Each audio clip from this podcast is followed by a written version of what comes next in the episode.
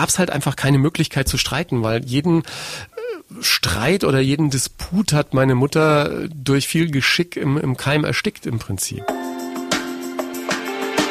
Get Happy.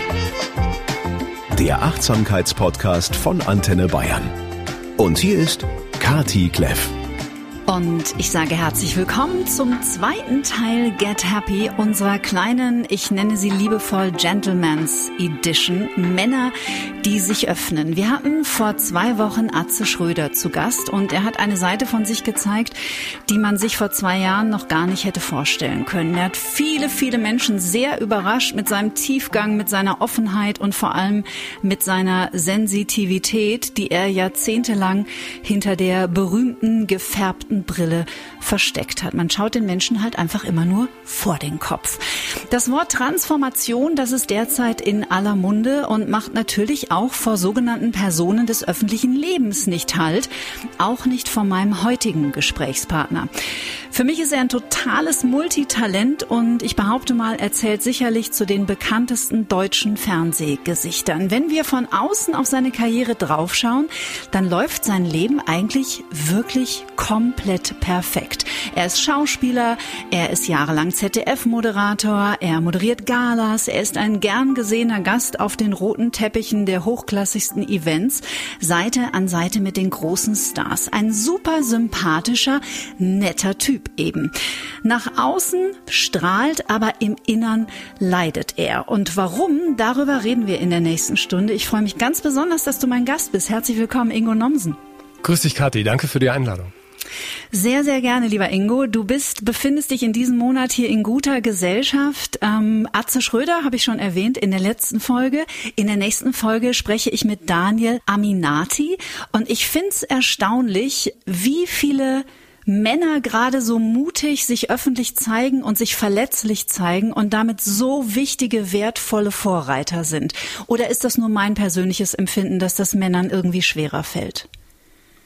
Oder dass wir vielleicht ein bisschen länger brauchen, bis wir damit nach außen gehen. Das, glaube ich, mhm. trifft vielleicht ganz gut. Wir haben uns ja auch nicht abgesprochen, obwohl ich die beiden Kollegen ja mittlerweile auch äh, recht gut kenne und schätze. Aber so Bücher entstehen ja dann auch äh, lange im Vorfeld. Und äh, da wusste ich, als ich an meinem Buch geschrieben habe, auch noch gar nicht, dass die beiden mit solchen Geschichten um die Ecke kommen. Und mir war es einfach wichtig, äh, für mich mal eine Klarheit für mein Leben zu bekommen und das dann auch aufzuschreiben und dann zu sehen, was am Ende dabei rauskommt, hat mich doch in vielen Momenten sehr überrascht. Da warst du ehrlich gesagt nicht alleine, weil als ich den Titel gesehen habe, der heißt Hilfe, ich bin zu nett, so heißt das Buch, ist schon letzten Herbst erschienen. Da habe ich nicht damit gerechnet, was mich erwarten würde. Also was so ein bisschen klingt wie so ein Alltagsratgeber, hat so viel Tiefgang und ich finde, du lässt da ganz schön die Hosen runter und zeigst viel von dir und du hast deine psychologischen Hausaufgaben gemacht, oder? Ja, wahrscheinlich musste ich die dann auch machen, damit es mit mir auf äh, eine andere Art weiterging, als es die letzten Jahrzehnte irgendwie gelaufen ist. Der Titel war ja eigentlich mit viel Augenzwinkern gedacht und es sollte eigentlich eine schöne, unterhaltsame Biografie werden. Am Ende ist es, wie der Verlag so schön sagte, eine Biografie mit Botschaft geworden, was ich glaube, es auch ganz gut trifft am Ende des Tages, weil es ja schon meine eigene Geschichte ist und, und mein Weg, der mich an Punkte in meinem Leben geführt hatte, an denen es dann einfach nicht mehr weiterging und an denen sich etwas ändern musste rückblickend, ja. Und äh, was sich dann alles verändert hat, als ich mich plötzlich verändert habe, das äh, war für mich auch gar nicht absehbar, ja. Und am Ende ist dann doch ein ganz anderes Buch dabei rausgekommen, als ich mir das so vorgestellt hatte. Und du hast gerade gesagt, ähm, es ist sehr offen und, und ich lasse auch tief blicken. Das ging mir in der Tat beim Schreiben dann auch so, dass ich am Tag danach, dann liest man das durch, was man am Vortag geschrieben hat und denkt sich, oh, das ist aber, kannst du das so schreiben und so. Das waren am Anfang mhm. so die äh, Momente, in denen ich mir überlegt habe, ob man das wirklich so lassen kann oder eben auch nicht. Und ich habe mich dann relativ schnell dafür entschieden, dass ich danach nicht groß drin äh, rumfuhrwerke und dann sozusagen die Ecken und Kanten wieder niederbügle, sondern um meine Geschichte zu verstehen, war es dann auch nötig, die genauso aufzuschreiben. Also sprich nicht wieder in die Falle zu tappen, zu nett zu sein in dem Buch auch. Ja, ich wollte ja am Ende des Tages ein bisschen netter zu mir selbst sein, um einfach mhm, genau. so ein bisschen rauszukommen aus diesem alten äh, Trott, ja. Die, die, Geschichte war ja am Anfang, dass es eigentlich ein relativ trauriger Moment meines Lebens war, der mich überhaupt dazu brachte, mal über mein Leben intensiver nachzudenken. Und ich beschreibe das ja im Buch auch ja, so wie es dann auch wirklich war, dass es für mich schon ein großer Schuss vor den Bug war, ein Moment, der mich irgendwie wachgerüttelt hat und, und es war wahrscheinlich auch der traurigste Moment meines Lebens und auf der anderen Seite aber auch ein sehr schöner Moment, dabei zu sein, als mein Vater für mich mhm.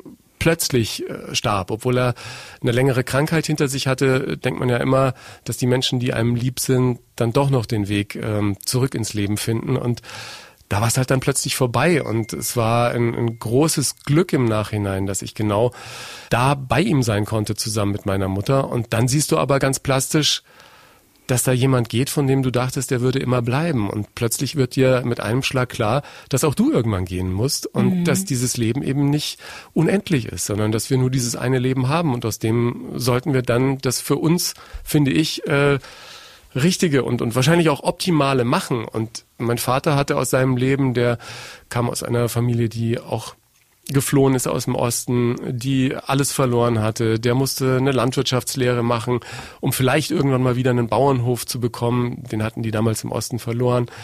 Der hat dann aber selber Abi nachgemacht, hat studiert, wollte unbedingt zur Bundeswehr, hat seine Karriere gemacht, wollte Familie, hatte all das erreicht.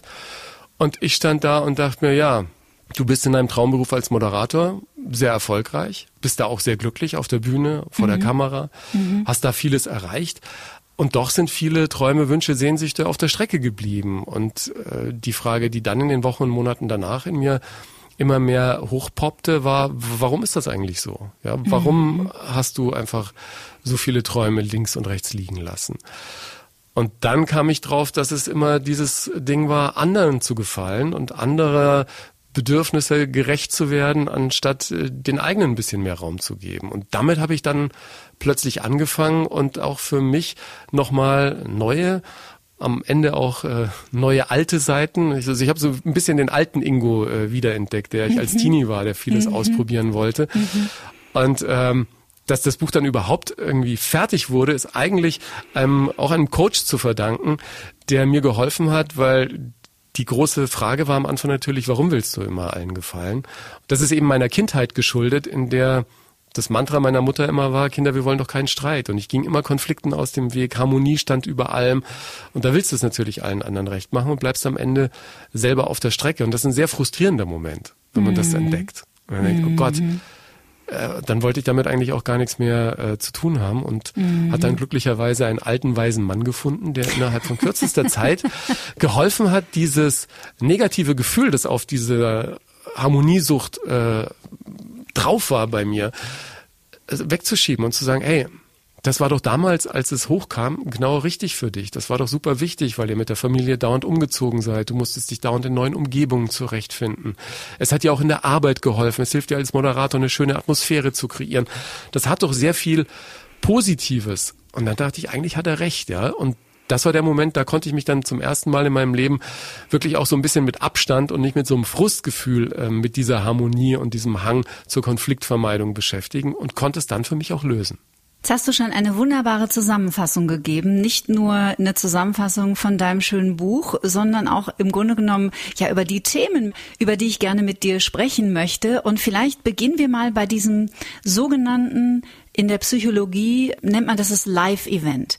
Also das ist ganz häufig passiert, dass Menschen zwischen 40 und 50 vielleicht irgendwie merken, unterbewussten, also eigentlich sollte doch alles ganz schön sein, aber ich spüre trotzdem so eine Unzufriedenheit und ich weiß nicht so richtig warum.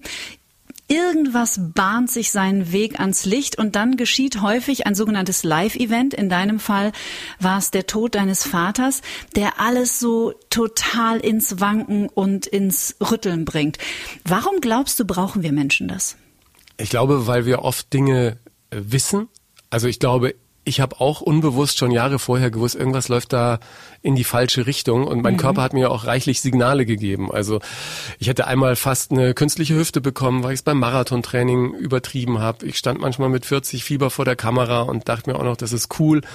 Ich habe äh, Jobs gemacht, zwei, drei am Tag manchmal und wurde irgendwie nachts um halb vier wieder vor meiner Wohnungstür ausgespuckt von irgendeinem Fahrer und bin am nächsten Früh wieder in die Maske gerannt und fand's toll, weil wir ja auch das große Glück haben, einen Beruf auszuüben, der uns enorm viel Energie auch zurückgibt. Ja, mhm. aber ich habe gemerkt, wenn ich dann mal einen Tag frei hatte, dann war ich meistens krank im Bett oder hatte irgendwie Kopfweh, Migräne gehabt. Ähm, ich habe aus Frust auf Chips, Eis und Schokolade in mich reingeschaufelt.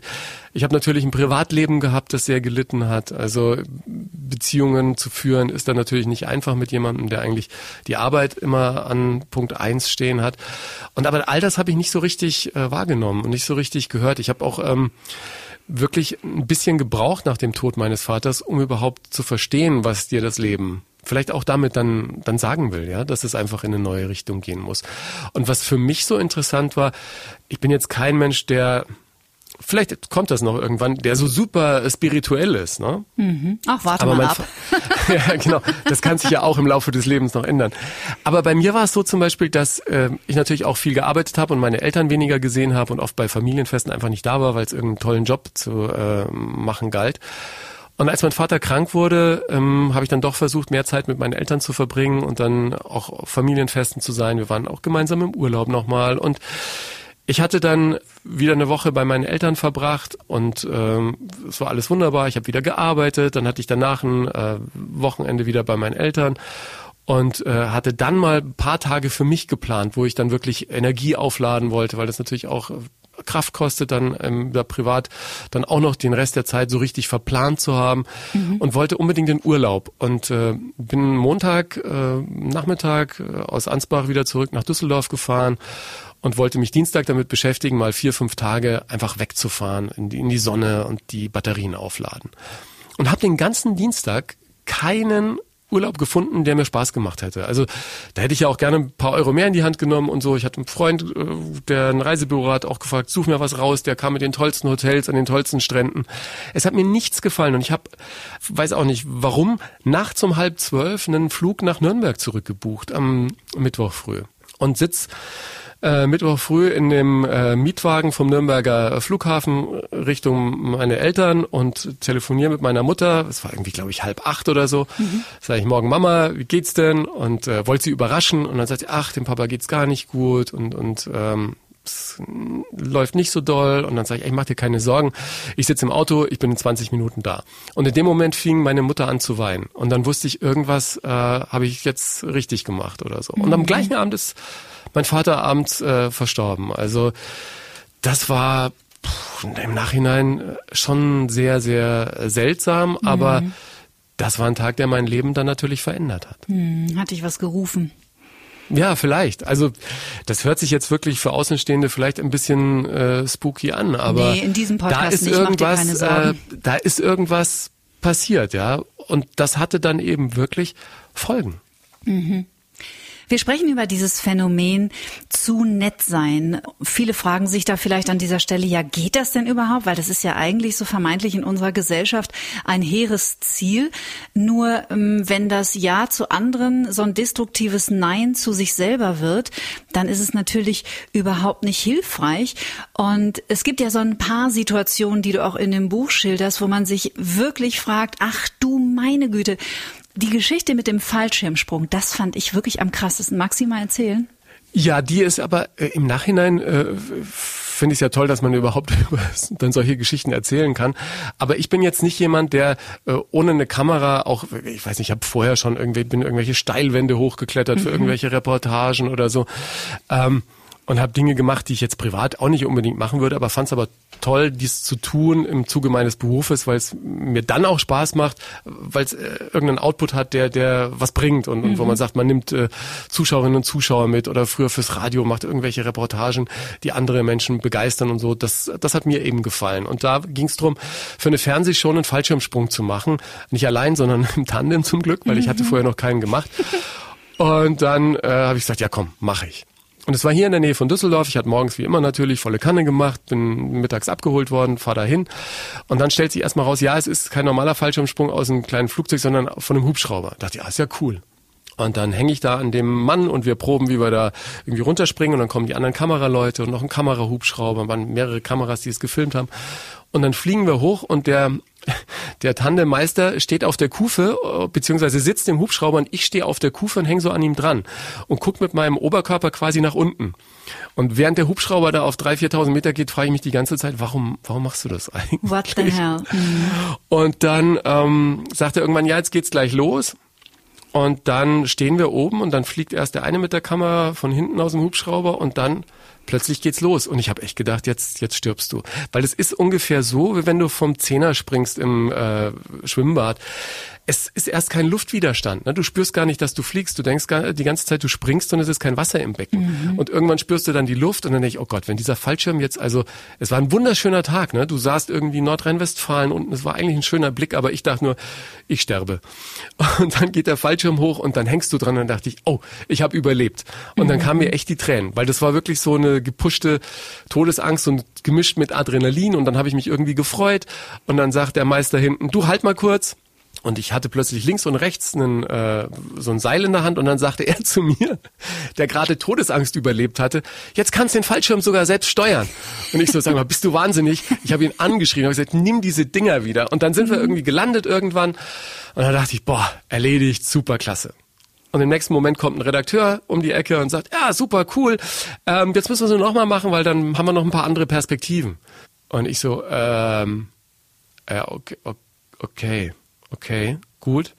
Ich, also das ist so, ein, so ein innerer Dialog dann gewesen. Ich mhm. würde natürlich dem, ähm, hätte ich damals nie mehr, niemals hätte ich gesagt, nee, auf keinen Fall bist du wahnsinnig, sondern habe ich so, ja klar, okay, machen wir. Wieder das Gleiche, wieder hoch, wieder Todesangst. Nicht mehr ganz so schlimm wie beim ersten Mal, ähm, wieder gelandet. Ich so, yes. Gleicher Redakteur kommt, ja super, jetzt machen wir es doch einmal, aber das, das können wir mit einem anderen dubeln. Und das mhm. ist ja so für mich. Ego sofort. Äh, nee, das, nee, nee, nee, nee, also von wegen Double, nee, das mache ich dann schon nochmal ähm, alleine. Und habe das dann nochmal gemacht und war dann auch stolz, dass ich es gemacht hatte. Aber ich lag natürlich den nächsten Tag komplett mit Schädelweh im Bett. Ja, ja weil das äh, für den Körper auch nicht gesund ist, wenn der die ganze Zeit von null auf paar tausend Meter und innerhalb von eineinhalb Stunden da dreimal zu springen, war nicht cool, äh, gesundheitlich. Aber im Nachhinein bin ich natürlich in Anführungsstrichen, bin ich dann auch immer stolz, dass ich es noch gemacht habe. Ja, aber äh, eigentlich auch ein bisschen, bisschen dämlich einfach, ja. Also, dass ich damals auch nicht dieses Selbstbewusstsein hatte mhm. und vielleicht auch nicht die Klarheit, die ich heute habe, ja, zu sagen, nee, du, ähm, sorry, okay, dann mach das jetzt mit einem mit einem Double, ja. Man mhm. man hat mich sowieso nicht erkannt, ja. Also, das hätte jeder sein können. Nur vielleicht hört man es am Schrei oder so, ja. Und mhm. die eine Helmkamera hat vielleicht einmal kurz mein Gesicht gezeigt. Also wir sprechen ja äh, hier auch häufiger mal über äh, Traumatisierungen, Monotrauma, verschiedenste Formen von Traumatisierungen im Nervensystem. Und ich lehne mich jetzt mal sehr weit nicht aus dem Hubschrauber, aber dennoch aus dem Fenster. Also für unser System und, und für unser Gehirn ist so ein Fallschirmsprung natürlich potenziell ein Trauma, je nachdem, was man so mit sich bringt. Also es ist schon, ich bin immer erstaunt, wenn man das so auf die leichte Schulter nimmt. Also dass du danach ja. fertig warst und Kopfschmerzen hattest, glaube ich dir sofort. Ich will dir kein Trauma einreden, um Gottes Willen. Nein, nein, nein. Ich, ich glaube auch nicht, dass ich ein Trauma habe. Nein, nein, nein. Äh, weil ich glaube, das, das muss man schon irgendwie unterscheiden. Die Geschichten, die du vor der Kamera machst oder im Privatleben, das ist ähm, bei mir auch, ist heute noch so. Natürlich versucht man so normal wie möglich zu sein, wenn man äh, eine Fernsehsendung moderiert oder da bei irgendeiner Show auf der Bühne steht. Aber es ist natürlich eine besondere Situation mhm. und da hast du auch ein besonderes Adrenalin und das genießt man auch und je nachdem, was man dann gemacht hat, nimmt man auch ein positives Gefühl aus dieser, aus dieser Arbeit mit. Aber es ist unterm Strich bei mir natürlich traurig gewesen, dass äh, viele Dinge, die sonst im Leben vielleicht auch früher schon möglich gewesen wären, einfach darunter gelitten haben, dass man ähm, sich so auf eines konzentriert hat. Ja. Mhm. Und da war eben der Tod meines Vaters ein ganz wichtiger Moment zu sagen, hey, Moment mal, wo stehst du eigentlich im Leben und wo wolltest du mal hin? Was hast du nicht alles ausprobiert als Kind und Jugendlicher und was waren so deine Träume? Du hast jetzt einen Traum, aber es gibt ja noch viel mehr als im Fernsehen zu moderieren. Mhm. Mich hat deine Geschichte sehr berührt und deswegen ähm, war ich auch sofort Feuer und Flamme, dass wir beide uns unterhalten, weil sie wunderbar zeigt, dass man durchaus eine glückliche und sichere und stabile Kindheit gehabt haben kann und trotzdem tragen wir im Erwachsenenalter alle Prägungen in uns, die in der Gegenwart ganz schön destruktiv sein können. Und wenn uns das nicht bewusst ist, dann stehen wir halt manchmal wie die großen Fragezeichen vor genau dieser Situation, die du gerade geschildert hast, nämlich, scheiße, wo sind denn eigentlich meine ganzen anderen Träume hin? Ja. Magst du ein bisschen was erzählen von deiner Familie, von deiner Kindheit, wie du aufgewachsen bist, wie das war damals? Ja, und ich würde gerne vorwegschicken, was ich so spannend finde, ist, dass ich jetzt im Zuge des Buches so viele Mails und Briefe und äh, Feedbacks von Menschen bekomme, wo ich denke, äh, das kann doch wohl nicht sein, dass mir, jetzt nur mal ein Beispiel rauszubinden, eine Geschäftsführerin eines riesigen Unternehmens schreibt und sagt, sie hat genau das gleiche Problem wo, wo ich von außen aus sage, aber ja. du kannst doch überhaupt, also du, du, du hast doch alles im Leben. Und er sagt, nein, äh, ich habe es genauso, mir hat es geholfen und mich hat das irgendwie in die eine oder andere Richtung auch nochmal inspiriert und, und mir den richtigen Stupser gegeben, um eben da auch mal über meinen Schatten zu springen und auch mal wieder neue Wege zu gehen. Ja, wenn man bei mir die Zeit zurückdreht, jetzt äh, gut vier Jahre her, dass mein Vater gestorben ist, mhm. es hat dann ein bisschen gedauert, sich hinzusetzen und zu sagen, okay, was will ich und warum habe ich das nicht und was ist so die Bremse in meinem Leben? Und dann bin ich eben drauf gekommen, dass es dieses immer nett sein zu wollen, immer zu nett zu anderen zu sein und sich selber ein bisschen auf der Strecke liegen lassen war, das mich oft bremste und der Grund war, ich habe es ja vorhin schon angedeutet, einfach diese wunderbar harmonische Kindheit, die natürlich nicht ganz einfach war. Ich beschreibe das ja auch im Buch, weil wir echt viel umgezogen sind. Mhm. Das macht natürlich auch was mit dir. Ich habe das mir auch immer im Nachhinein, muss man sagen, natürlich ein bisschen schön geredet. Sage, okay, mich kann man überall hinstellen, ich finde schnell Anschluss, ich kann mit Menschen gut. Daraus Aber, entstehen äh, ja auch Kompetenzen, kind, ne? das muss man ja auch sagen. Ja, aber damals äh, war das natürlich auch schwierig, wenn du irgendwie am Klar. Fenster stehst und runterguckst auf den Spielplatz als als vier, fünfjähriger und sagst, ah, ich will da nicht runter, ich kenne da niemanden mhm. und da auch immer wieder über deinen äh, Schatten springen musst. Aber wir hatten eben eine Kindheit, in der es im Prinzip, obwohl wir jetzt nicht viel Geld hatten oder so, aber keinen Mangel gab und schon gar nicht Mangel an Liebe. Also mhm. bei uns war so viel Liebe da. Wir, wir haben oft dann, auch als wir so im Teenie-Alter waren, haben mal Freunde bei uns gewohnt, die äh, zu Hause einfach Stress hatten oder also jeder, der äh, als, als Kumpel bei uns war, der äh, wurde äh, abgefüttert und äh, umsorgt und, und die eigenen Kinder natürlich umso mehr. Wir konnten, obwohl wir äh, wirklich auch manchmal noch ein äh, geringes Budget hatten, gerade als mein Vater als junger Soldat unterwegs war, trotzdem alles ausprobieren. Unsere Eltern haben einfach irgendwie alles möglich gemacht. Und ich komme aus so einer Familie, meine Mutter mit ihren Eltern und Geschwistern äh, vertrieben im Zuge des Krieges, mein Vater gleiches Schicksal. Dessen Familie ist eher im Norden, die meiner Mutter in Franken. Und von daher bin ich aufgewachsen in diesem Spannungsfeld eines eher herben Norddeutschen, mhm. der im Zuge der Ehe meiner Eltern immer mehr aufbrach, ja, und, und immer lockerer wurde und einer äh, herzensguten fränkischen Mama, die ähm, alles versucht hat, möglich zu machen und bei der die gute Laune einfach zum Tag gehörte, auch wenn sie vielleicht manchmal auch nicht so beste Laune hatte. Und mhm. Da gab's halt einfach keine Möglichkeit zu streiten, weil jeden äh, Streit oder jeden Disput hat meine Mutter durch viel Geschick im, im Keim erstickt im Prinzip. Ja. Mhm. Also wenn wir noch die teuerste Nachspeise wollten beim Essen gehen, die einfach nicht drin war, dann äh, sagt die halt, komm, ich habe zu Hause noch Eis im Kühlschrank, machen wir gleich mhm. war das wieder erledigt. Und mhm. Dadurch, dass mein Vater sowieso viel gearbeitet hat und, und meine Mutter im Prinzip die meiste Zeit sich um meinen Bruder und mich äh, kümmerte, wusste die natürlich auch mit uns umzugehen und hat äh, da an den richtigen Strippen gezogen. Und es sind ja auch zwei vernünftige Kinder dabei rausgekommen am Ende des mhm, Tages. Absolut. Aber wir haben eben nicht gelernt, zu Hause uns auf Teufel komm raus zu zoffen und irgendwie Konflikte wirklich auszutragen und auch zu sehen, dass äh, so ein Konflikt nichts Schlimmes ist. Auch in der Großfamilie, ähm, gerade von mütterlicherseits bei den Großeltern, die hatten so ein kleines Grundstück dann irgendwann in der Nähe von Nürnberg. Das, das war auch für die bestimmt nach dem Krieg so der Hort der Glückseligkeit. Da kamen ganz viele Freunde, Bekannte, Verwandte. Da war immer was los und da äh, gab es immer was zu feiern und da war immer gute Stimmung. Da gab es nicht diesen großen Frust und diese, diese großen Familiendiskussionen, ähm, wo man sich bis aufs Blut äh, da, das, kannte ich nicht aus meiner Familie. Mhm. Und auch wenn mir Kumpels in der Schule erzählt hatten, sie hatten wieder so Stress mit den Eltern, ich hatte das nie. Also ich durfte auch als Teenie immer Musik machen. Ich war mindestens einmal die Woche bis morgens drei, halb vier auch in der Kollegstufe beim Musikmachen unterwegs, kam in den frühen Morgenstunden nach Hause. Hauptsache in der Schule lief alles rund und meine Eltern wussten, ihr Sohn macht keinen Mist. War alles in Ordnung. Ich finde es eine irre interessante und irre schöne Geschichte. Du schreibst in deinem Buch über das sogenannte innere familiäre Streben nach Harmonie. Und es zeigt so wunderbar, wie viel Liebe Eltern in so eine Situation reinstecken können. Dann habe ich ja gerade kurz erwähnt, trotzdem, was daraus für Prägungen ja. entstehen, die uns dann das Erwachsenenalter vielleicht schwer machen. Und ich finde, ich weiß nicht, ob du Siddhartha gelesen hast von Hesse. Weil, Bestimmt irgendwann im Leistungskurs Deutsch. Also Siddhartha Gautama wurde ja auch so extrem behütet äh, aufgezogen. Also war in diesem Palast, hatte alles, was er brauchte Ach, genau, der zum war das. Leben. Ja, ja. Und ich finde es so spannend, weil auch dem wesentliche Erfahrungen des Lebens und auch der eigenen Persönlichkeit in diesem, ich sag jetzt mal, paradiesischen Palast einfach abhanden kamen, weil natürlich auch das Anger Management und einfach mal wütend zu sein oder frustriert zu sein oder auch jemanden mal richtig Kacke zu finden, ähm, das gehört halt zum Leben dazu.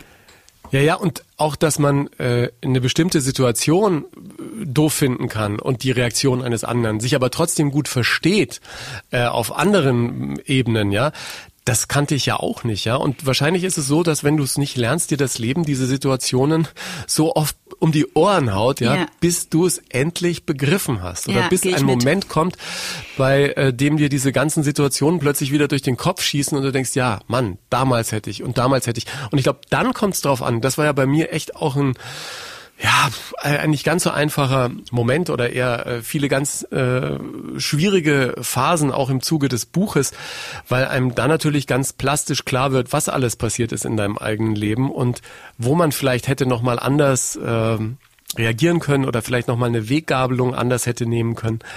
Und ich äh, ich war so frustriert dann oft, ja. Mhm. Aber das bringt dich ja genau nicht weiter, ne? Weil was passiert ist, ist eben passiert. Und was war, das war. Und da kannst du jetzt heute auch nichts mehr dran ändern. Kannst halt nur gucken, dass du deinen Umgang damit findest und dann vielleicht, wenn so eine Situation wiederkommt, dann vielleicht endlich mal anders reagierst, um dir selber auch diese neuen Möglichkeiten nicht von Anfang an zu nehmen, indem du weiter auf deinem Raster fährst. Mhm. Die Unterzeile ist ja auch Grenzen setzen, wenn andere ihre Freundlichkeit ausnutzen. Und was ich ganz spannend finde, es gibt die Theorie in der Psychoneuroimmunologie, dass wenn wir Wut immer wieder deckeln, und Wut hat ja mit Abgrenzung ganz viel zu tun, also mit Trennungsaggression. Und wenn wir diese Wut nicht lernen, nach außen hin auf eine humane Art und Weise zu kanalisieren, dass sich dann die Wut gegen uns selber richtet. Und jedes Mal, wenn uns das natürlich bewusst wird, wo wir dann so im Nachhinein denken, warum habe ich da jetzt zugesagt, dann ärgert man sich ja nicht über den anderen, sondern man ärgert sich ja über sich. Total. Total. Ist natürlich auch äh, das eigene Ego, das einem da äh, sozusagen immer wieder einen Streich spielt, ja.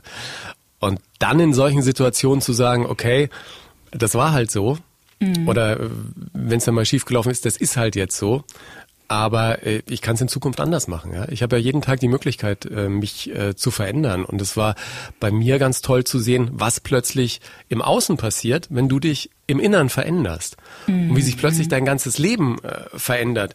Und was total interessant war, ich habe eine liebe Kollegin, die äh, während der Kult am Sonntag-Shows, die ich fürs ZDF moderiert habe und der Frühlingsshows immer mein Kostüm gemacht hat. Mhm. Und die habe ich neulich hinter den Kulissen einer anderen Show wieder getroffen und wir unterhalten uns eine Viertelstunde und sagt sie zu mir, wir haben uns wirklich Jahre nicht gesehen. Mhm. Also äh, vier, fünf, sechs Jahre. Also es war auch äh, unsere letzte Begegnung vor dem Tod meines Vaters, geschweige denn vor dem Prozess der letzten Jahre, der mir widerfahren ist. Und dann sagt sie, du bist ja ein ganz anderer Mensch geworden.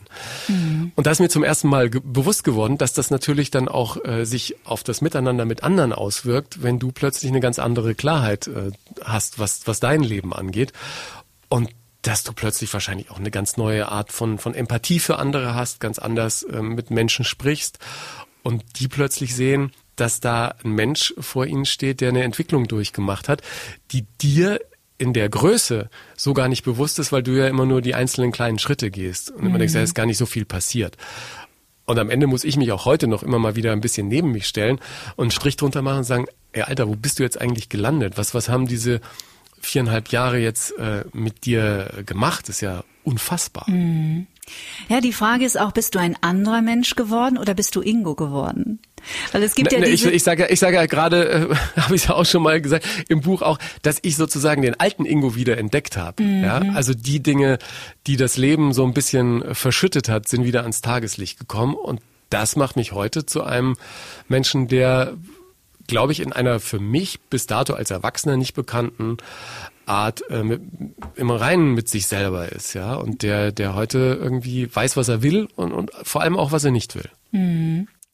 Wir haben so ein paar Parallelen in unserer Biografie, das finde ich ganz spannend. Und ich behaupte mal, da sind wir in unserer Branche auch nicht die Einzigen. Du schreibst an einer Stelle, dass auch du relativ früh ein unglaublich wertvolles Instrument in dir entdeckt hast, nämlich andere Menschen zu unterhalten. Und es war bei mir in frühen Kindesjahren auch. Und ich weiß jetzt über mich mittlerweile, dass ich das auch oft gemacht habe, um meinen Teil auch zur Harmonie zu Hause beizutragen. Also nicht nur, dass ich das natürlich geliebt habe, den Zuspruch von außen zu bekommen, weil ich eine kleine Rampensau war und ein Anteil in mir auch immer eine Rampensau sein wird und das liebe ich auch und der darf bitte seinen Raum haben. Aber dass mir das auch sehr geholfen hat als Kind, ohne dass mir das natürlich bewusst war. War das bei dir ähnlich? Ja, mir hat's ja immer auch geholfen, natürlich in neuen Umgebungen mich zurechtzufinden. Ja, genau. Wenn du äh, sozusagen ein bisschen äh, die anderen entertainst, dann gucken die alle und dann haben die alle ein gutes Gefühl äh, und haben auch einen, einen Bezugspunkt zu dir und wissen, ach, der Ingo, das ist aber ein netter. Ne? Mhm. Von daher hat es natürlich immer geholfen und es hat, wie du richtig sagst, natürlich auch die Komponente, dass ich gerade als, äh, als Kind, als, als Kleinkind, ja, wenn ich mit Opa und Oma unterwegs war und da irgendwelche Rentnergangs unterhalten habe, äh, ein enormes äh, Zusammengehörigkeitsgefühl für die ganze Truppe bedeutet, dass die plötzlich alle mal kurz stehen und äh, gucken, was der Kleine da spricht, der da auf den Baum hochklettert oder äh, was der kleine blonde Mann da vorne beim Busfahrer macht und was er dann plötzlich durchs Mikrofon brüllt und so das war schon, war schon cool. War am Ende dann so, dass die dann auch immer gefragt haben, wo, wo ist denn der Ingo? Ist der jetzt heute nicht mit dabei? Ne? Also mhm. irgendwann war man sowas wie so ein, so ein kleines Ausflugsmaskottchen, mhm. der dann immer dabei war. Was ich allerdings spannend finde, ist, dass es bei mir dann auch eine Phase gab, in der ich so als Teenie dann auch die Musik für mich entdeckt habe, wo ich plötzlich eben keinen Bock mehr hatte, irgendwelche Gedichte bei äh, irgendwelchen Geburtstagen auf einem Tisch zu rezitieren, irgendwie als 13-, 14-Jähriger. Aber das war dann auch ähm, das war dann auch in Ordnung. Das war ehrlich gesagt auch keine so eine keine große Diskussion dann. Ne? Bei uns gab es ja keinen Streit. du, nee, äh, ich, ich, kann leider nicht. Alles gut. Okay. Ja. Solche Situationen sind mir dann auch im Zuge des Buches immer wieder äh, ins Gedächtnis gekommen, dass es durchaus manchmal Möglichkeiten äh, gegeben hat in meinem Leben, eben dieser Nettigkeit auszukommen. Nur dir selber sind sie dann oft eben nicht so richtig bewusst, ja. Und wenn man das Selbstbewusstsein aus den Situationen für sich mitgenommen hätte, hätte man vielleicht doch manchmal eine andere Weggabelung genommen. Mhm. Ja, kann gut sein.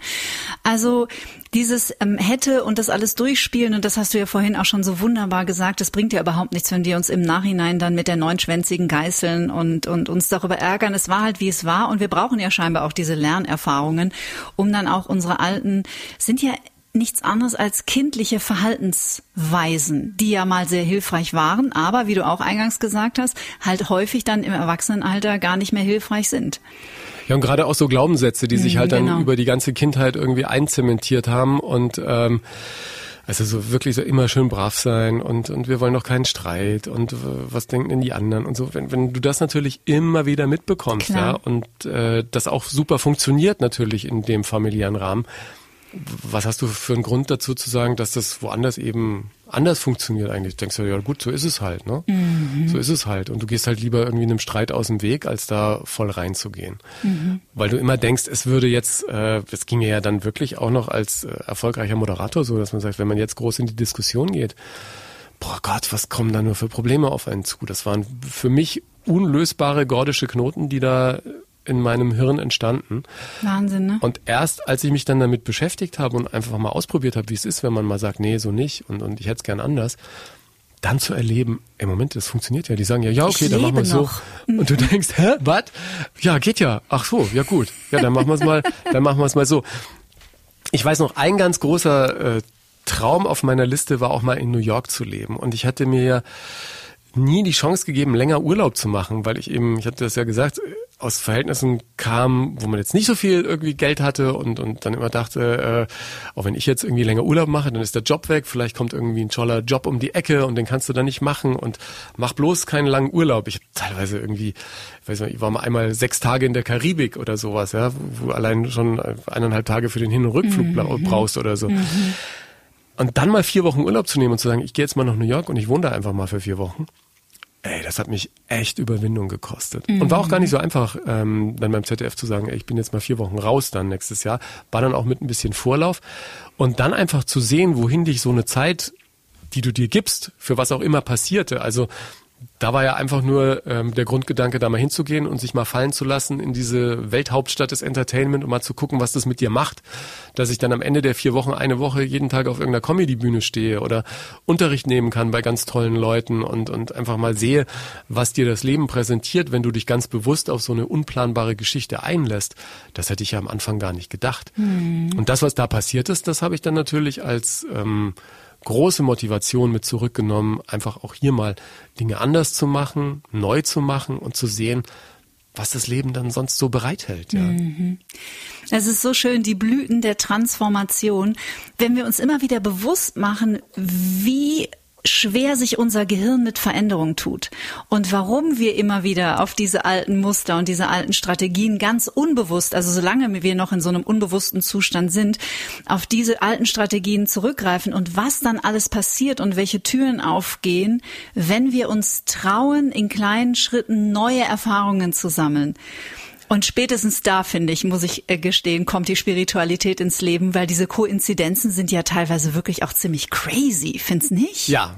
Es ist Danke. schon ziemlich, äh, es ist schon ziemlich verrückt. Also es ist schon ziemlich verrückt, vor allen Dingen, wenn plötzlich, also wenn man sich dann mal damit beschäftigt und legt sich so sein Leben hin und denkt sich, ey, was ist in deinem Leben nicht alles passiert, was total äh, verrückt klingt. Also wenn, wenn mir jemand gesagt hätte mit 14, als ich mir irgendwie die Scorpions Worldwide Live gekauft habe, als wir in Hannover lebten und, und die Scorpions irgendwie Lichtjahre von meinem Leben entfernt waren, mir, da jemand gesagt hätte, irgendwann schickst du Klaus Meine eine Sims oder er ruft dich aus Los Angeles an und äh, er ist in deinem ersten Buch vertreten und äh, im Übrigen äh, kannst du auf jedes Scorpions-Konzert äh, und kannst mit hinter die Bühne und, und feiern. Für immer. Und du, du hast Fernsehshows mit denen gemeinsam. What? Wie, wie, wie soll das funktionieren? Mhm. Ja. Und selbst vor fünf Jahren, wenn mir jemand gesagt hat, du gehst nach Amerika und stehst da auf einer Bühne und machst Stand-up auf Englisch, ich gedacht, ja, träum, träum mal schön weiter. Aber irgendwie sind es dann doch die Dinge, die passieren können. Mhm. Ich, ich weiß noch, dass ich äh, irgendwann, da war ich in München bei Bayern 3 oder war ich schon bei RTL und habe Guten Abend RTL gemacht. Ich weiß es gar nicht mehr. Ich las in der in der Zeitung irgendwie, dass ein Frühstücksfernsehen beim ZDF neu aufmacht. Hier, volle Kanne und äh, jeden Tag, äh, sag ich, ach, das ist ja eigentlich ganz, ist ja ganz cool. Wie Radio im Fernsehen, mhm. irgendwie nette Gäste. Das könnte, also eigentlich wäre das eine Sendung, die könntest du ganz gut machen. Dass ich die dann irgendwie ein paar Jahre später moderiere und dann auch noch 20 Jahre lang, das hätte ich damals auch nicht gedacht. Und jetzt äh, bin ich kurz vor dem nächsten Live Entertainment Award, wo die großen Veranstaltungen in Deutschland, Österreich, Schweiz immer ausgezeichnet werden der Lea in Frankfurt mit ganz tollen Livebands und, und wirklich den, den größten Künstlern, äh, die wir haben. Da las ich auch mal in der Zeitung davon. Götz Alsmann mhm. hat die Auftaktveranstaltung in Hamburg moderiert. Das ist jetzt Jahre her. Ähm, und dachte, das ist ein Event. Du kannst, du kennst, lernst die Künstler kennen, kannst hinter die Bühne, spürst diese Live-Atmosphäre. Irgendwann war ich Laudator und wir saßen nach der Show in der Frankfurter Festhalle beim Abschminken und Götz Alsmann sagt zu mir, du Ingo, ich glaube, ich mache das jetzt nicht mehr weiter. Ich würde dich gern als mein Nachfolger vorschlagen. Und dann poppt mir wieder in den Kopf, ey, davon habe ich in der Zeitung gelesen. Mhm. Und jetzt sitzt der Alsmann neben dir und sagt, du könntest dein Nachfolger werden. Jetzt mache ich das mittlerweile auch neun Jahre. Mhm. Ähm, irre. Ja, also und lauter solche Sachen könnte ich dir jetzt noch mehr nennen, weil das an dem Moment passiert ist, als ich mich damit beschäftigt habe, ob das Leben dir überhaupt was äh, präsentiert, was für dich irgendwie in Ordnung wäre. Mhm. Und Universum und mir, die ganze Zeit so, genau, hallo, Dann sagte hallo. mir ein schlauer Mensch, äh, ja guck doch mal, was bisher in deinem Leben so passiert mhm. ist an entscheidenden Momenten und entscheidenden äh, beruflichen Veränderungen und äh, Dingen, die dich glücklich machen und so. Und dann habe ich echt auf, ich habe gar nicht mehr zu schreiben aufgehört, mhm. ja. dann dachte ich mir, oh cool, dann wird schon irgendwas, äh, wird schon irgendwas passieren. Und als ich dann mit volle Kanne aufhörte und den ZDF-Vertrag nicht mehr verlängert habe, weiß ich noch genau, es war auch eine Entscheidung, die ich in 20 Jahren ZDF immer mal wieder so für mich auf dem Tisch hatte, aber hätte das nie durchgezogen, ja. Und diese Entwicklung nach dem Tod meines Vaters mit das erste Buch schreiben, den Traum von New York mal leben, zu sehen, was passiert, an Dingen, wenn du wirklich offen dafür bist. Das hat mir dann letztendlich auch das Selbstbewusstsein gegeben, zu sagen, okay, jetzt, jetzt mache ich hier mal diese Tür zu und schließe nach 20 Jahren dieses Kapitel ab und guck mal, was mir das Leben sonst noch vor die Tür legt. Mhm. Und einer der ersten war Andy Brinks, äh, Hardrock-Musiker, der schrieb mir eine Sims und sagte, ich habe das gehört, vergiss nie selbst wenn du mal traurig bist und so, das Universum macht keine Fehler. So ist es. So, ja, ich hoffe, yeah. ich hoffe, ich hoffe, ich hoffe. Und ehrlich gesagt habe ich diesen Schritt auch nie bereut. Jetzt ist ja über ein Jahr her. Mhm. Und es hat keinen Moment gegeben, in dem ich irgendwie in meinem kleinen Büro hier saß und dachte, ah, wärst du doch mal geblieben und so. Nee, es hat sich alles so entwickelt, äh, wie ich es mir schöner nicht hätte vorstellen können. Du hast ja gerade einen ganz wichtigen Punkt angesprochen, der auch ein beliebtes Instrument natürlich in jeder Form der Psychotherapie ist, nämlich dieses sich Ressourcen bewusst machen und sich auch bewusst machen, was denn eigentlich schon alles war im Leben. Gab es einen Moment in deinen letzten viereinhalb, fünf Jahren, wo dir plötzlich bewusst wurde, ah, die Stimmen in meinem Kopf, die mir die ganze Zeit sagen, das ist scheiße, das läuft scheiße, da bist du noch nicht so und äh, das sind nur Gedanken und ich muss ja gar nicht glauben, was die sagen, weil die Realität sieht ganz anders aus. Ja, Stefanie Stahl hat in meinem Podcast einen schönen Satz gesagt. Die hat gesagt, wir dürfen dem Gehirn nicht dauernd glauben, So es. was es denkt, ja. Und äh, ich glaube das mittlerweile auch. Und doch sind wir nicht frei davon, natürlich diesen Gedanken zu folgen, weil die so präsent sind, die kannst du ja eigentlich gar nicht abschalten. Ja, man kann nur versuchen, sie irgendwie vielleicht ziehen zu lassen. Was mir sehr geholfen hat, muss ich ehrlich sagen, ist äh, TM, transzendentale Meditation. Ähm, das hatte ich einige Monate nach dem Tod meines Vaters angefangen, weil es mir interessanterweise auch plötzlich von vielen Ecken empfohlen wurde. Mein Freund Lars Ahmed macht es ja seit Jahren. Der Rudolf Schenker von den Scorpions ist TM-Mann. Äh, Atze war der Letzte, der saß bei mir äh, zu Hause am Küchentisch und dann redeten wir und er sagte, ja, TM macht er ja auch schon seit Jahren. Ich sie TM seit Jahren. Und witzigerweise hat er bei der gleichen Frau gelernt, bei der ich dann in die Lehre gegangen bin. Irre.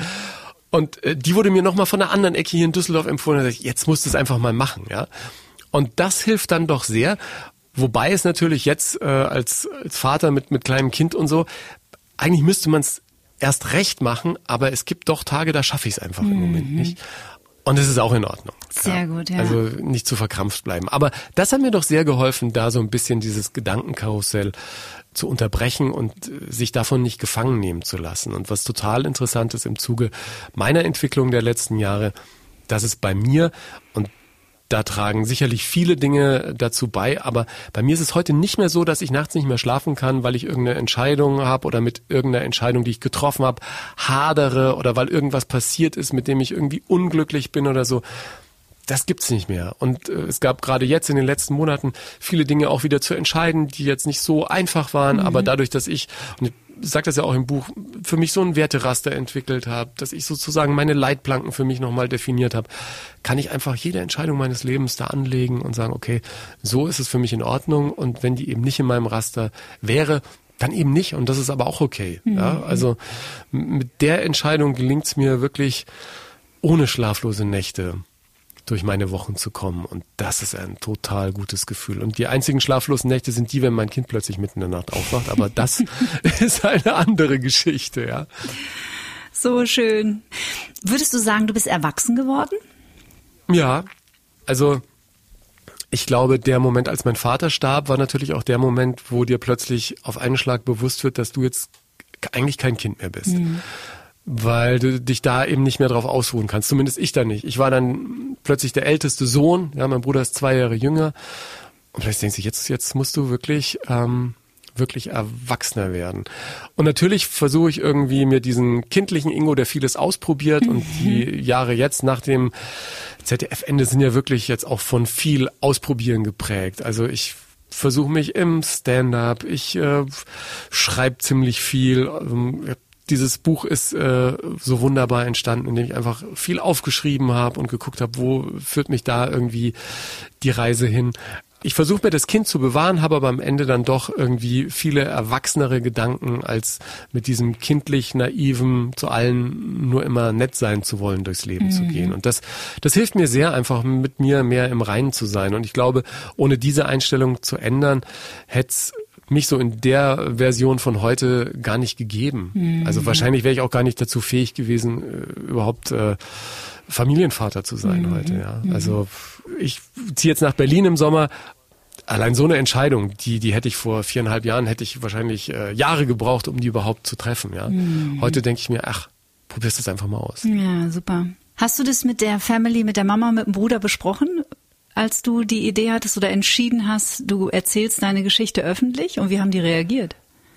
Nee, das habe ich mit denen nicht besprochen. Am Anfang äh, wusste ich ja selber nicht, wo mich dieses Buch hinführt. Mhm. Also es war einfach nur der Wunsch, äh, so ein bisschen das eigene Leben aufzuschreiben und dass ich dann dieses äh, immer nett sein zu wollen als roter Faden und, und als, als kleiner Pferdefuß durch mein ganzes Leben zog, das kam eigentlich erst in diesem Schreibprozess.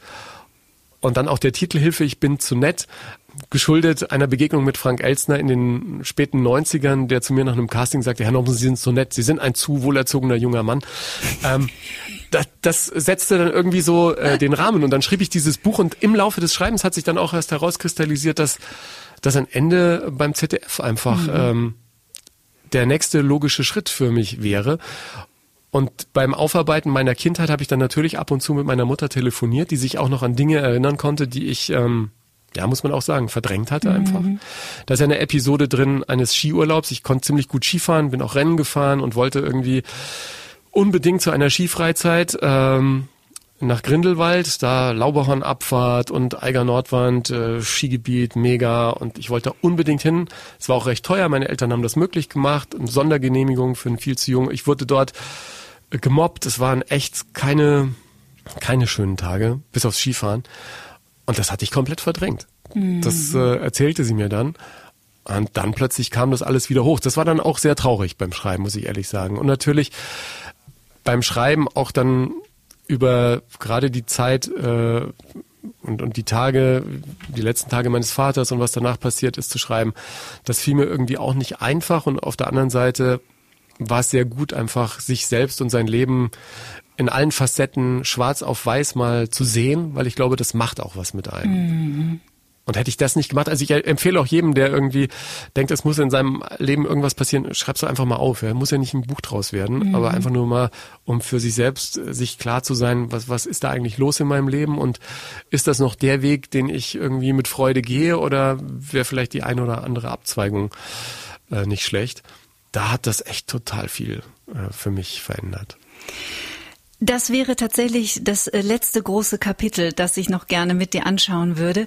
Du gehst in New York auf die Bühne und machst da auf Englisch Stand-up-Comedy. Du hast das vorhin kurz in einem halben Nebensatz gesagt. Ich kenne sonst nur Michel Mittermeier, den ich tatsächlich auch angeschaut habe in New York äh, auf der Bühne.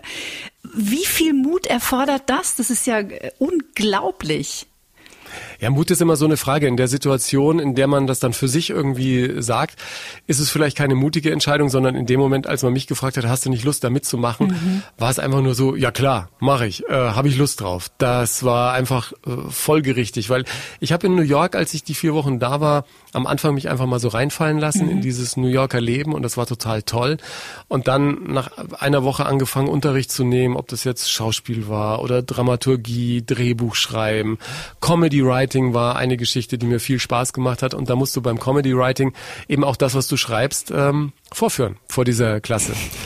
Und das fanden die anderen ziemlich lustig und irgendwie nach dem zweiten Abend oder so sagte der Kursleiter, du, wir haben am Freitag eine Show, magst du da nicht deine sieben Minuten einfach aufführen? Und dann sagte ich, ach, ja klar, Geil. warum nicht? Mhm. Und das war der Gotham Comedy Club, ähm, ein äh, Club mit äh, großer Geschichte. Da haben sie alle gespielt und ähm, dann gehst du die Treppen runter in diesen Club und da hängen die alle an der Wand, die da gespielt haben, die großen Comedians mhm. und Stand-Upper und plötzlich stehst du da selber auf der Bühne und die mhm. Leute lachen. Und den Ausschnitt gibt's ja auch im Internet. Ich habe den ähm, witzigerweise filmen dürfen, mhm. weil es mein erster Auftritt in Amerika war. Und äh, es ist echt, wenn ich den heute angucke, denke ich mir echt Glück gehabt, dass da alles glatt gelaufen ist mhm. und auch ein tolles Publikum da war, weil am gleichen Abend sagte dann ein anderer, der das gesehen hat, du, ich habe morgen eine Comedy-Show da, magst du nicht da auch auftreten? Und dann sagte ich, ach ja, warum nicht? und, und dann lernst du Menschen kennen und plötzlich gab es einen, der war auch mal in Deutschland und der managte den Broadway Comedy Club und der sagte, ach, da könntest du bei uns auch spielen und, und so habe ich plötzlich jeden Abend irgendwo anders ähm, gespielt und das hat mich so beflügelt. Äh, wir haben in Brooklyn gewohnt und ich bin jeden Abend dann nach diesen Auftritten mit der Bahn zurück nach Brooklyn geschwebt. Mhm. Ich habe mich ein bisschen gefühlt wie im falschen Film, mhm. aber in einem sehr, sehr schönen Film. Und als ich zurück nach Deutschland kam, sah das ein Booker und der sagte, willst du sowas nicht auch in Deutschland machen? Und ich habe erst so ein bisschen gehadert und dachte dann mit dem Selbstbewusstsein aus Amerika, ach komm, ach dann probieren wir das einfach mal aus. Und dann haben wir das ausprobiert und ähm, heute bin ich sehr glücklich, dass ich in Deutschland jetzt bedingt dadurch, dass Corona so langsam hoffentlich immer mehr möglich macht, mhm. auch wieder öfter auf der Bühne und das ist einfach ein ganz tolles Gefühl. Ich war am Anfang natürlich auch als jemand, der vom Radio und Fernsehen immer nur Gäste kannte und andere Menschen, die man präsentiert jemand, der gedacht hat, oh, wenn ich auf die Bühne gehe mit einem Soloprogramm oder so, ich brauche Gäste oder vielleicht einen kleinen Film, sollte ich mir eine Band mitnehmen? Und dann irgendwie sagten alle, nein, nein, wenn, dann musst du das machen. Äh, ich sag, wie, alleine? Also interessiert das denn jemanden? Äh, kann man da überhaupt äh, Menschen begeistern? Mhm. Und zu sehen, dass das funktioniert, ja, ja, dass du alleine mit deiner Geschichte und den Sachen, die du dir ausdenkst, andere zum Lachen bringen kannst. Oder ich singe zum Beispiel auch in meinem Soloprogramm. Das äh, ist toll. Mhm. Ja, und wenn ich mich das eben nicht getraut hätte, damals in New York auch auf die Bühne zu gehen, wäre diese Entwicklung sicherlich auch in Deutschland so jetzt nicht möglich gewesen, die letzten eineinhalb Jahre. Das ist ja ein ganz wesentlicher Punkt dieses Transformationsprozesses, wie er momentan in aller Munde ist, in die eigene Sichtbarkeit zu kommen. Also sprich nicht so ein, so ein Nebenschauplatz auch nicht äh, auf der Bühne neben sich zu installieren, wie zum Beispiel ein Gast oder eine Band, also, sondern hey, das bin ich und so sieht's aus und das habe ich zu sagen und das habe ich zu geben und ich hoffe, ihr mögt es, aber wenn ihr es nicht mögt, werde ich es auch überleben. Das ist ja auch der Mut, der dahinter steckt. Ne? Man macht sich ja auch verletzlich, wenn man sich sichtbar macht, aber es ist so ein lohnenswerter Weg. Ja, weil es unglaublich viel Energie gibt, ja, ja. Genau. Nicht nur für das, was man dann auf der Bühne macht, sondern überhaupt fürs Leben. Das ist irgendwie äh, ein unglaublicher Booster für große Glücksgefühle, mhm. die man dann auch in sein Privatleben mit äh, reintragen kann. Und natürlich für alle anderen Projekte. Also ich hätte auch jetzt nicht so viel auf Instagram ausprobiert oder einen eigenen Podcast gestartet oder eben äh, das zweite Buch so vorangetrieben, wenn ich nicht da erlebt hätte, was alles passieren kann, wenn man da einfach viel Liebe und, und Leidenschaft äh, reingibt. Und dann kann eben alles passieren. Und ich glaube, wenn man auch im eigenen Leben so ein bisschen mehr Platz für äh, Liebe und Leidenschaft macht und nicht nur den Beruf, dann ist unglaublich viel äh, möglich. Dass ich nochmal Familienvater werde und ein Kind habe, das hätte ich ja vor fünf Jahren irgendwie auch nicht gedacht. Mhm. Ja, also es kann sich wirklich in einem Leben alles verändern, wenn man selber offen dafür ist. Mhm.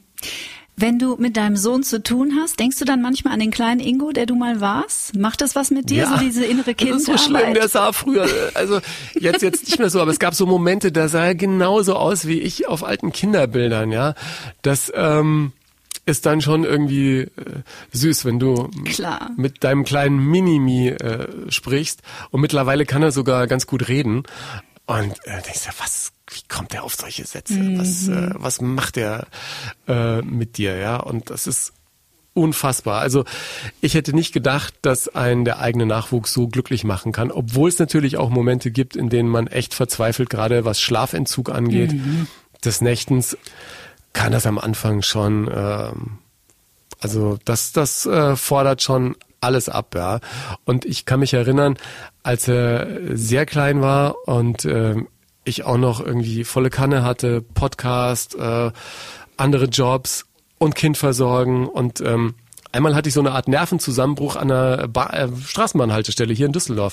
Stand ich mit meinem Podcast-Equipment, kam von der Aufzeichnung und habe echt in Rotz und Wasser geheult. Ich habe mich immer so umgedreht, dass es möglichst keiner sieht, weil ich einfach nervlich komplett mhm. am Ende war. Ja. Mhm. Äh, die Momente gibt's zum Glück nicht mehr. Ja. Also ähm, jetzt äh, gibt zwar noch auch den, den ein oder anderen Moment, wo du denkst, ey, du machst alles falsch als Vater, aber ich habe viele andere äh, junge Väter in meinem Umfeld, die alle die gleichen Probleme haben, weil du halt immer denkst, äh, du bist nicht fähig, ein Kind zu erziehen, aber ich glaube, das gehört auch irgendwie mit dazu. Auch da, ihr seid ja nicht nur Väter, sondern ihr seid auch Menschen. Wir alle sind Menschen, wir machen Fehler und äh, offene Gespräche wie diese hier führen ja auch dazu, dass immer mehr Menschen feststellen, ach krass, ich bin ja gar nicht alleine damit. Und dann ist vielleicht auch so eine Kollektivheilung eines Tages möglich. Das wäre so mein persönliches Anliegen und Wunsch an diese Welt. Ja, ich glaube, dass das aber für viele Themen gilt. Ja, ja. ich merke ja jetzt auch mit Hilfe, ich bin zu nett, dass es einfach schön ist für andere, dass da einfach mal einer ausspricht, dass ja. es da äh, durchaus auch größere Probleme im Leben geben kann durch einen Hang zur Nettigkeit und Harmonie und zur Konfliktvermeidung. Und ich glaube, dass der Mut zumindest bei mir, sich mal intensiver mit dem eigenen Leben zu beschäftigen und dann auch Dinge zu verändern, sich unfassbar äh, gelohnt hat. Und wenn so ein kleines bisschen Mut durch mein Projekt und meine Veränderung ja. und, und durch mein Buch so raus in die Welt geht, dann äh, würde mich das sehr, sehr freuen. Siehst du, und du warst ja auch in der letzten Stunde ein glänzendes Beispiel, dass man trotzdem ein netter Mensch sein kann, aber auch nett zu sich und somit gesund Grenzen ziehen. Vielen, vielen ja, Dank. Genau. Ja. Jetzt kommt bei, nach, bei solchen Interviews, ja, kommt jetzt ja immer bei mir die Frage, die früher immer bei Volle Kanne und bei, bei anderen Shows und, und bei mir im Podcast witzigerweise auch noch ab und zu, wenn die Gespräche vorbei sind, die Gäste dann stellen, war es in Ordnung? Habe ich irgendwie, ähm, was so? Kann man alles? Äh, und, und da denke ich immer bei, bei solchen Interviews, weil es ja für mich als Moderator auch immer interessant ist, nochmal auf der anderen Seite zu sehen, mhm. was okay für dich, was, was in Ordnung. Aber ich höre raus, dass du auch glücklich bist. Dann Bin äh, super glücklich. Beide bist du es denn? Ja, na total. Ich freue mich sehr. Ich habe mich mittlerweile auch in dieser Rolle des äh, zu interviewen dann so ein bisschen mhm. ähm, irgendwie so ein bisschen eingegroovt. Mhm. Ja, es äh, macht Laune. Und es war ein sehr, sehr schönes Gespräch. Und eine Stunde vergeht wirklich verdammt schnell. Total. Und du bist auch noch nicht ganz entlassen. Oh, was kommt noch? Also erstmal der Hinweis, dass alles, was deine Arbeit betrifft, hier unter diesem Podcast in den Show Notes ist. Dein Podcast, Schön. dein wunderbares Buch, deine Internetseite, dein Instagram-Account. Und zum Schluss, da müssen alle meine Gäste durch, beginne ich Sätze und du führst sie zu einem Ende. Hast du Bock? Oh, ich bin gespannt. Das schaffst du. Ingo Nomsen, das erste, was ich morgens nach dem Aufstehen tue, ist heißes Wasser kochen. Am besten entspanne ich mich, wenn ich auch wenn ich irgendeine coole Serie zum Binge-Watchen habe oder auf einem Berg in Bayern mit dem Blick auf den Staffelsee sitze. Meinem inneren Kritiker begegne ich, indem ich mit großem Wohlwollen die Kritik begrüße, mich dann einen Meter nach links innerlich stelle und es von außen betrachte und mir denke, Kritik hin oder her, so schlecht läuft's doch gar nicht. Ich komme immer noch an meine Grenzen, wenn ich sehe, dass mein Kleiner so kleiner ist, schon das Wort Nein ganz vortrefflich aussprechen kann und mit einer Vehemenz vertreten kann, dass du echt Schwierigkeiten hast, dagegen zu argumentieren. Bevor ich schlafen gehe. Versuche ich auf keinen Fall mehr Fernsehen zu gucken, sondern lese ich meistens noch. Aktuell in einem Thriller, aber sonst auch gerne in Sachbüchern, die sich als kleiner Stapel auf meinem Nachttisch befinden. Als ich 20 war, dachte ich. Allmächt, wo soll das bloß noch hinführen? Allmächt, hau dich mal. Hau dich mal. Ich wünschte manchmal, ich hätte früher gewusst, dass ich eigentlich so okay bin, wie ich bin. Was diese Welt dringend braucht, ist mehr Menschen, die nicht so sein wollen, wie sie denken, dass die anderen sie gerne hätten. Achtsamkeit bedeutet für mich mit wachen Augen, Ohren und Gefühlen durchs Leben zu gehen. Und zum Schluss, Liebe ist. Alles. Ingo Nomsen, es war mir ein Fest. Vielen, vielen Dank. Kathi, vielen Dank für die Einladung. Alles Gute. Danke. Und wir hören uns wieder in 14 Tagen. Dann erlaubt uns der dritte Mann im Bund einen Blick in sein Innerstes, in sein Seelenleben und seine ganz persönliche Geschichte, die wirklich tief unter die Haut geht und wahrlich keine leichte Kost ist. Davon zu sprechen, dass er eine schwierige oder nicht einfache Kindheit gehabt hätte, das würde dem Leid, das er als kleiner Junge erfahren musste, überhaupt nicht gerecht werden. Seine ersten Lebensjahre sind geprägt von Angst, Lügen und vor allem von Gewalt. Ein prügelnder Vater und eine völlig überforderte Mutter. Ein Leben an der Grenze zur Armut. Über Jahrzehnte versucht er, die Dämonen seiner Kindheit mit viel Kraft in den Tiefen seines Unterbewusstseins zu versenken. Aber 2017 bahnen sie sich ihren Weg an die Oberfläche. Was dann geschieht und vor allem wie er es geschafft hat, heute der Mensch zu werden, der er immer sein wollte, nämlich ein glücklicher Mensch, darüber spreche ich mit ProSieben Moderator Daniel Aminati. Wenn ihr mögt, dann abonniert diesen Podcast, dann verpasst ihr keine Folge. Wir hören uns wieder in zwei Wochen. Bis dahin bleibt wie immer zuversichtlich, bleibt neugierig und bleibt natürlich gesund. Bis dann. Get Happy. Der Achtsamkeitspodcast von Antenne Bayern.